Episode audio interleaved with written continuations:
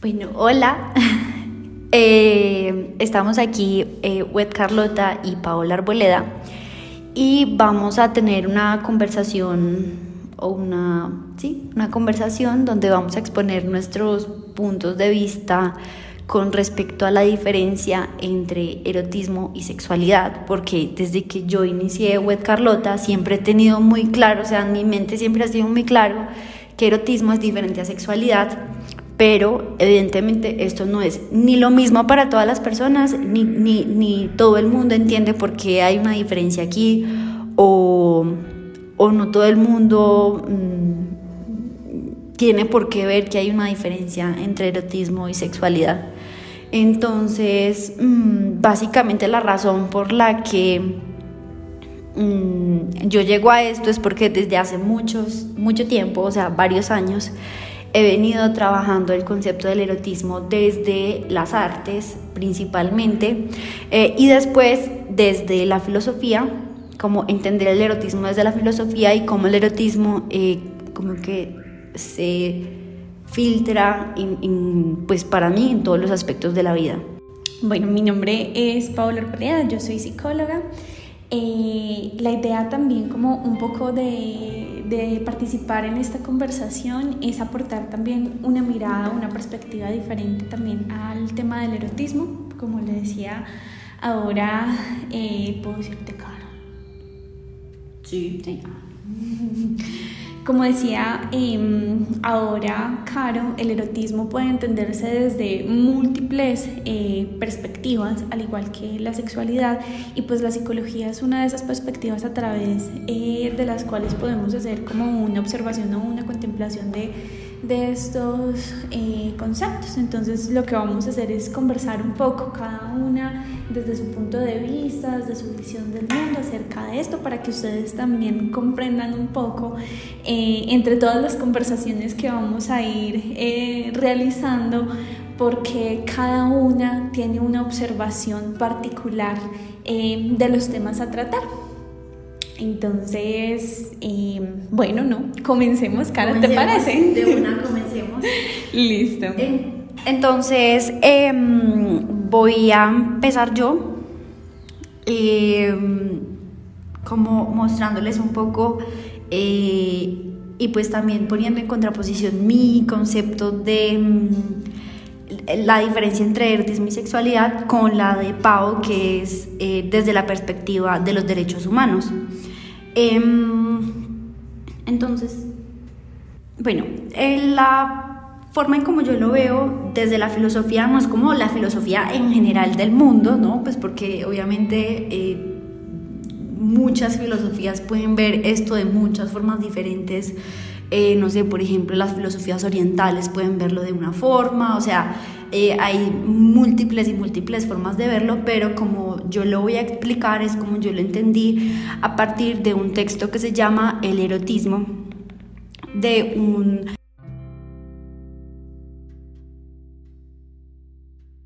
ensayista eh, francés que se llama Georges Bataille.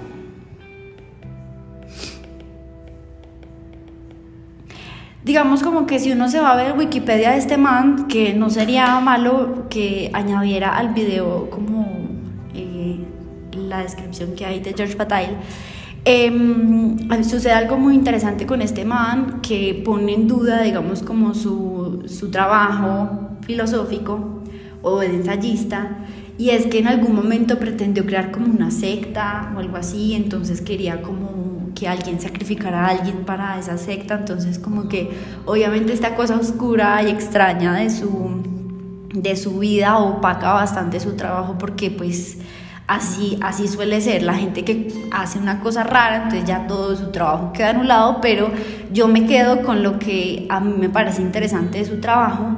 Eh, particularmente de este libro del erotismo y eh, lo voy a explicar de una manera como muy muy sencilla y también muy abuelo de pájaro de lo que es el trabajo de él, porque yo no podría decir que aquí voy a explicar lo que es el trabajo de él, sino lo que yo entendí de, de cómo él explica el erotismo y cómo el erotismo es la confirmación de la vida hasta en la muerte.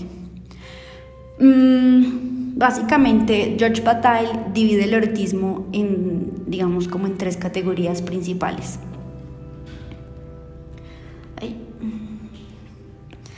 Tenemos el erotismo de los cuerpos, el erotismo de los corazones,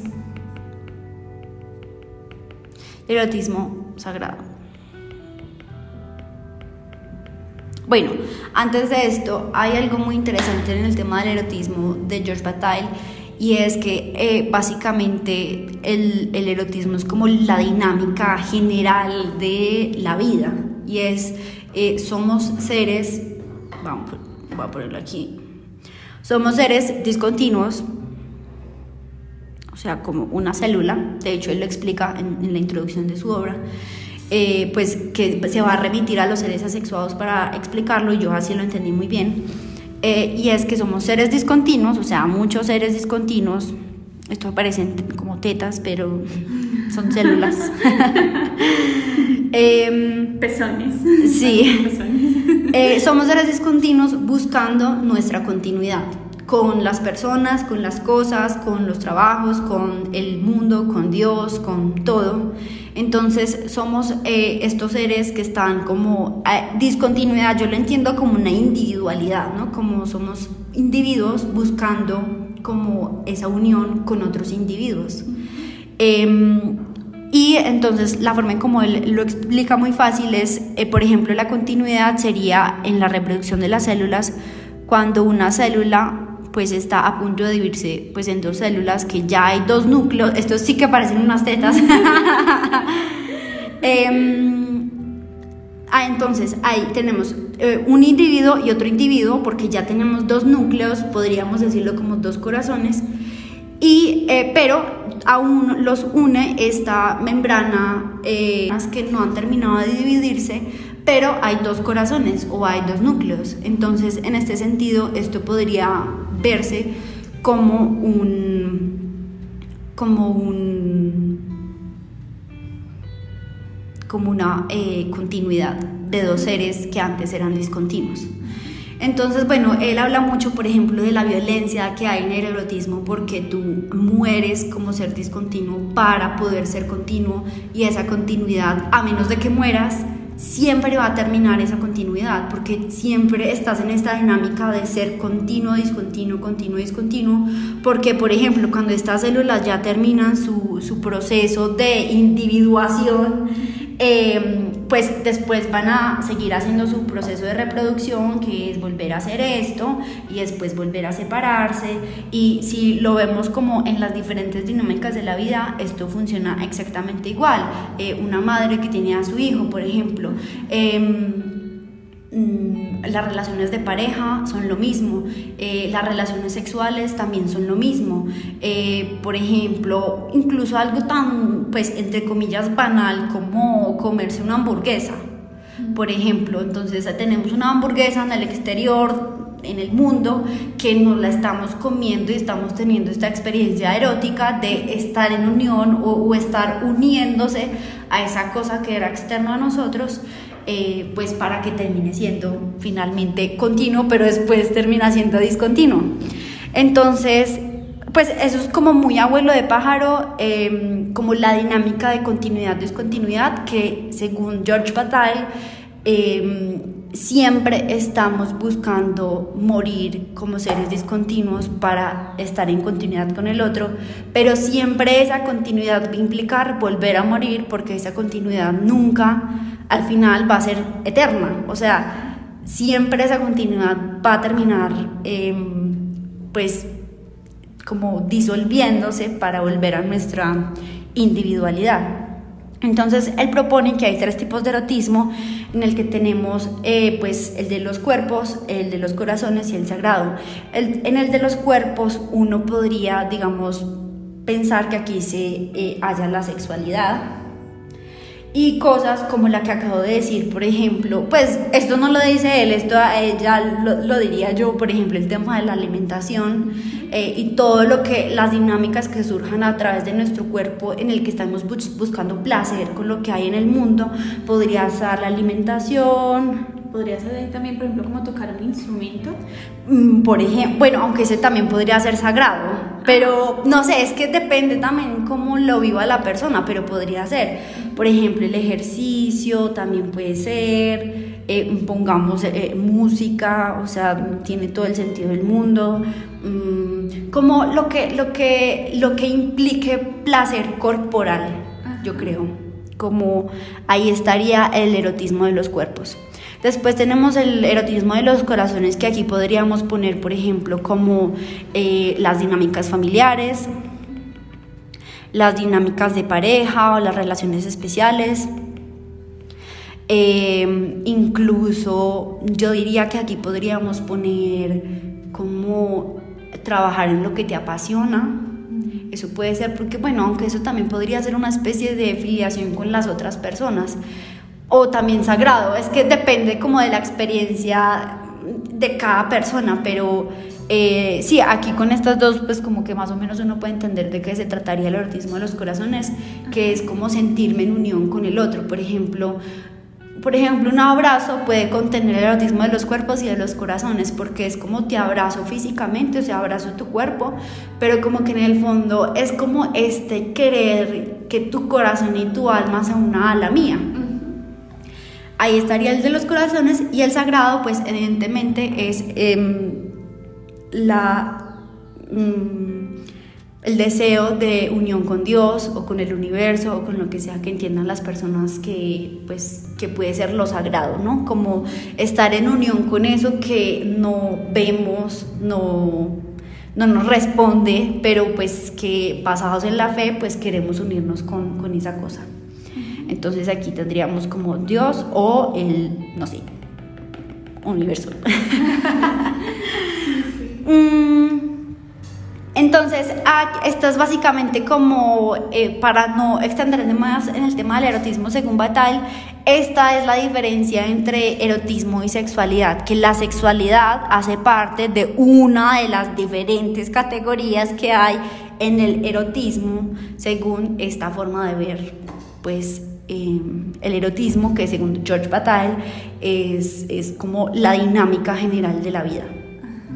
Así, o sea, y por esto me apasiona tanto esto, porque es ver el mundo entero desde la perspectiva del erotismo, dentro de los cuales está la sexualidad.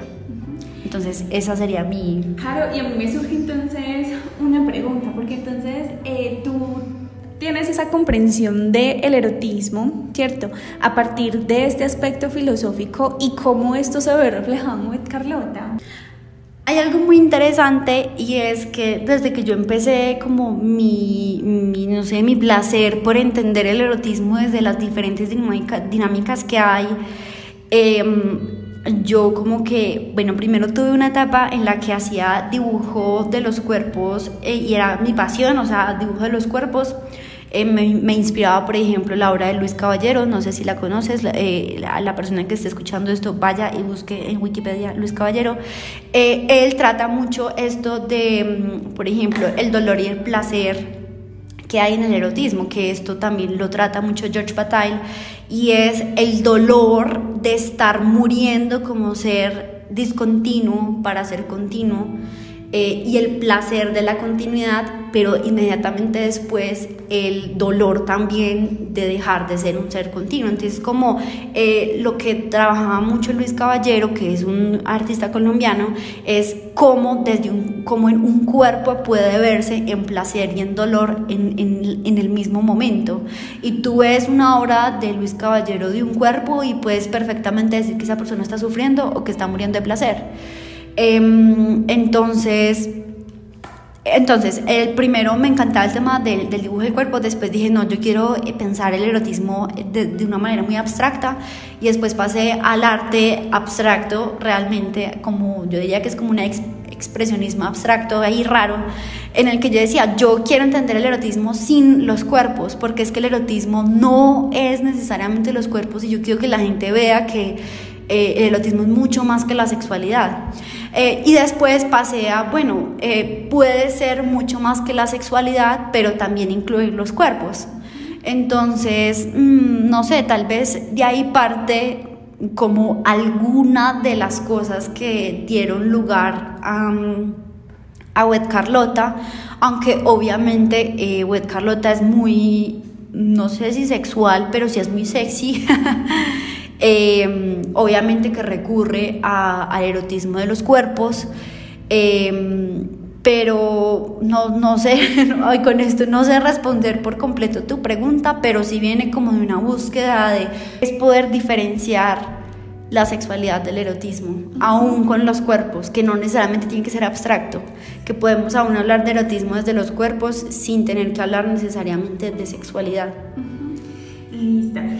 Eh, yo te hacía como la pregunta un poco porque eh, como yo conozco un poquito de tu historia en relación al proyecto, a cómo nació, a cómo ha sido como construyendo algunas cosas, hubo algo que cuando, cuando, cuando estabas hablando de la perspectiva eh, del erotismo me hizo pensar como, sabes, me parece muy lindo porque al fin y al cabo Wet Carlota y Caro a veces son una misma persona, pero a veces también pues hay que delimitar que, que son seres separados, pero luego vuelve esta cosa de rayos, a veces igual al ser tu alter ego y esto vuelve a ser una parte de ti, entonces como que dije, bueno, me gustaría saber ¿Cómo, cómo, cómo lo ves tú? ¿Cómo lo, cómo lo sientes o lo percibes que lo, que lo has... Eh, ¿Cómo percibes que lo has manejado así desde... Sí, pues...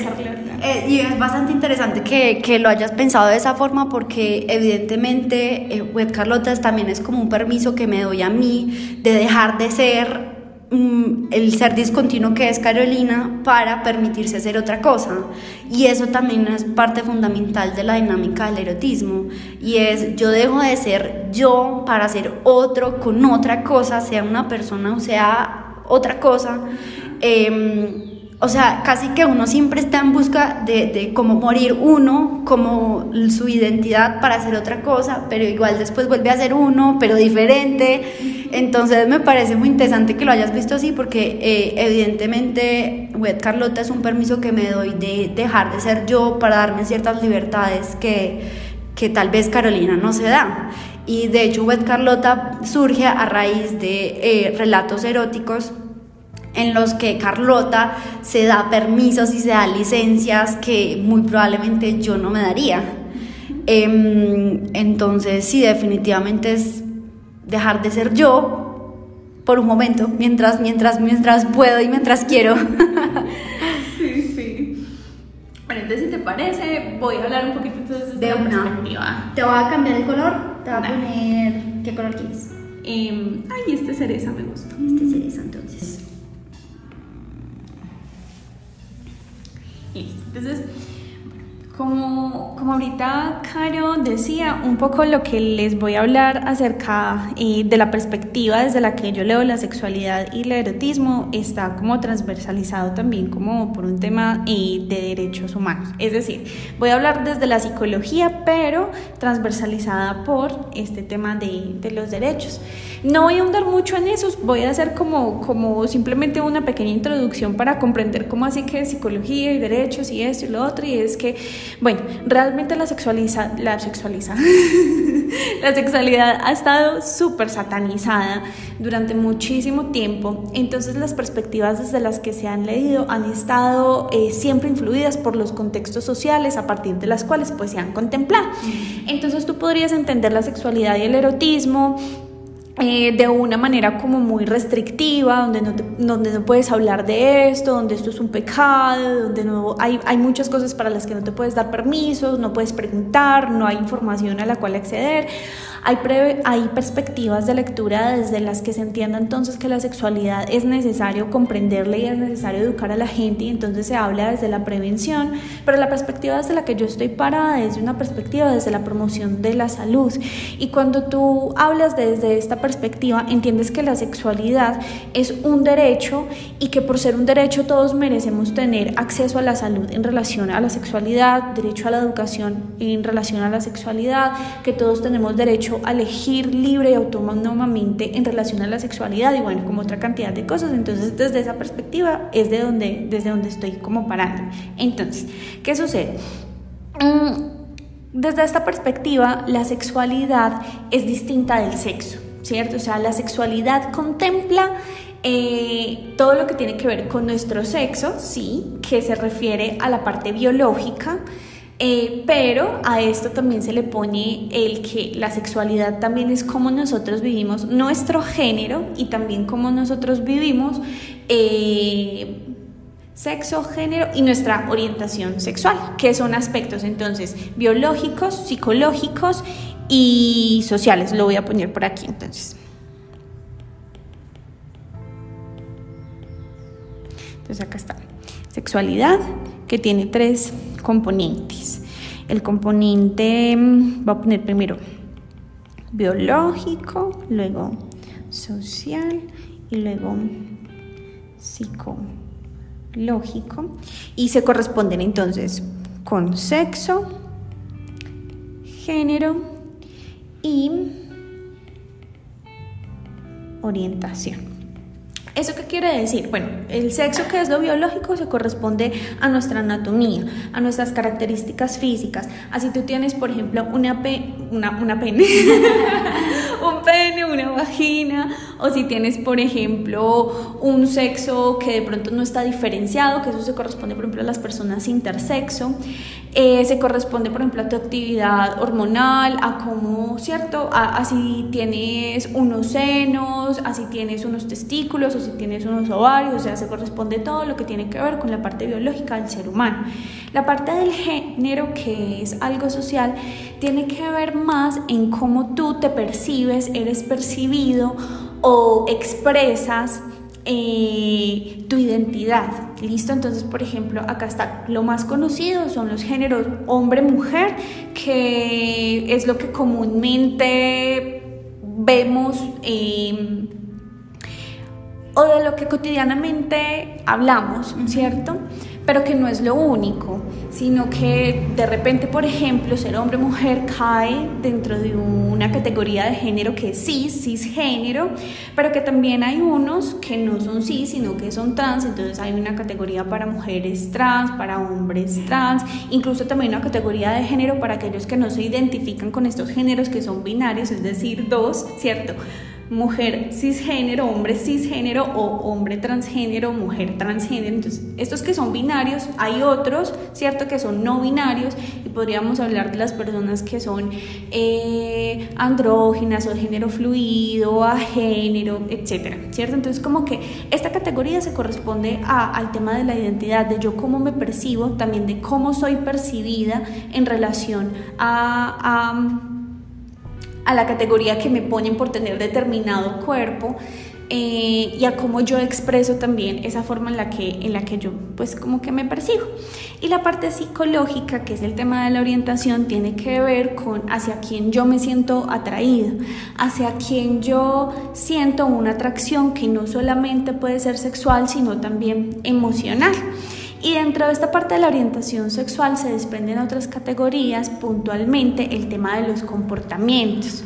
Entonces, cuando hablamos de comportamientos, en esta de orientación hay una parte que se habla como del comportamiento. Lo voy a poner aquí, comportamiento. Que el comportamiento entonces tiene que ver con esas conductas que yo hago en relación a lo que me siento atraído, ¿cierto? Y uno de esos comportamientos es el erotismo.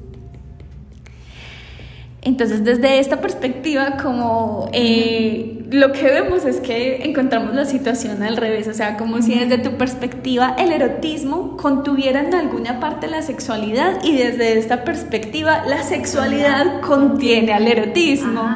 Y por ejemplo, en estos comportamientos, ¿qué más comportamientos se podrían ver? O sea, y erotismo entendido cómo, cómo es ese comportamiento. Listo, por ejemplo, tiene que ver, por ejemplo, con el tema, otro, otro tipo de comportamientos tiene que ver, por ejemplo, con... Eh, a esto le llaman también de otra manera, pero lo voy a poner aquí como masturbación, mientras tanto, porque no recuerdo. Ay, rayos, ¿cómo es que se dice? Autoestimulación. Uy. Listo. Está el tema como de... Espera.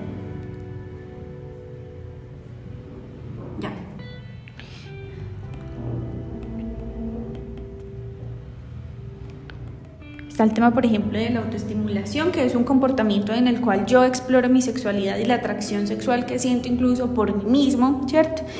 Eh, están ya el tema, por ejemplo, de los comportamientos sexuales compartidos, que es cómo yo comparto mi cuerpo eh, con otra persona, que por ejemplo dentro de esos comportamientos podríamos ver aquellos que son comportamientos genitalizados y los que no son genitalizados, porque bien yo puedo tener comportamientos sexuales con alguien que no son propiamente genitales. Entonces está el tema, por ejemplo, del, del compartir. Eh, la sexualidad. Entonces, según la comportamientos genitalizados y no.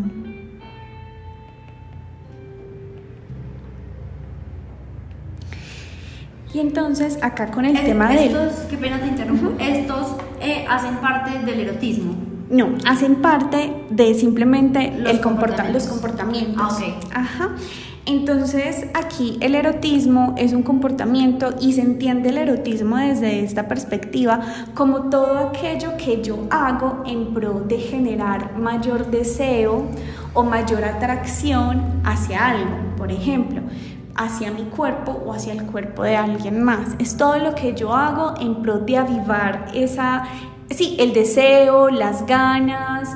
eh, y entonces en- eh, para ello se utilizaba un poco, por ejemplo, el tema de, de jugar, de generar expectativa, em, de hacer cosas, por ejemplo, que son inesperadas, eh, o de utilizar un poquito lo que yo conozco del otro para avivar un poco este tema de, de- de ser más deseable para, o del conocimiento que yo tengo de mí mismo, ¿cierto?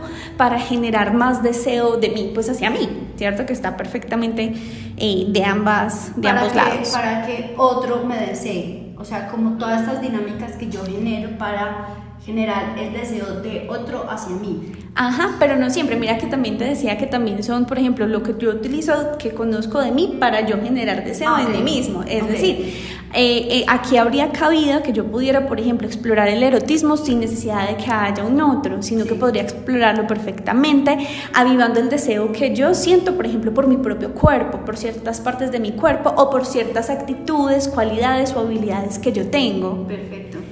Entonces ahí está, eh, Qué, desde qué esta interesante. Ay, qué interesante esto. Em, este deseo em, podría entenderse como deseo sexual. O sea, como este comportamiento erótico que busca el deseo del otro o el deseo mío hacia mí es un deseo eh, mm, entendido desde lo sexual. De- entendido desde la sexualidad, sí. O sea, Ajá. por ejemplo, no de manera afectiva.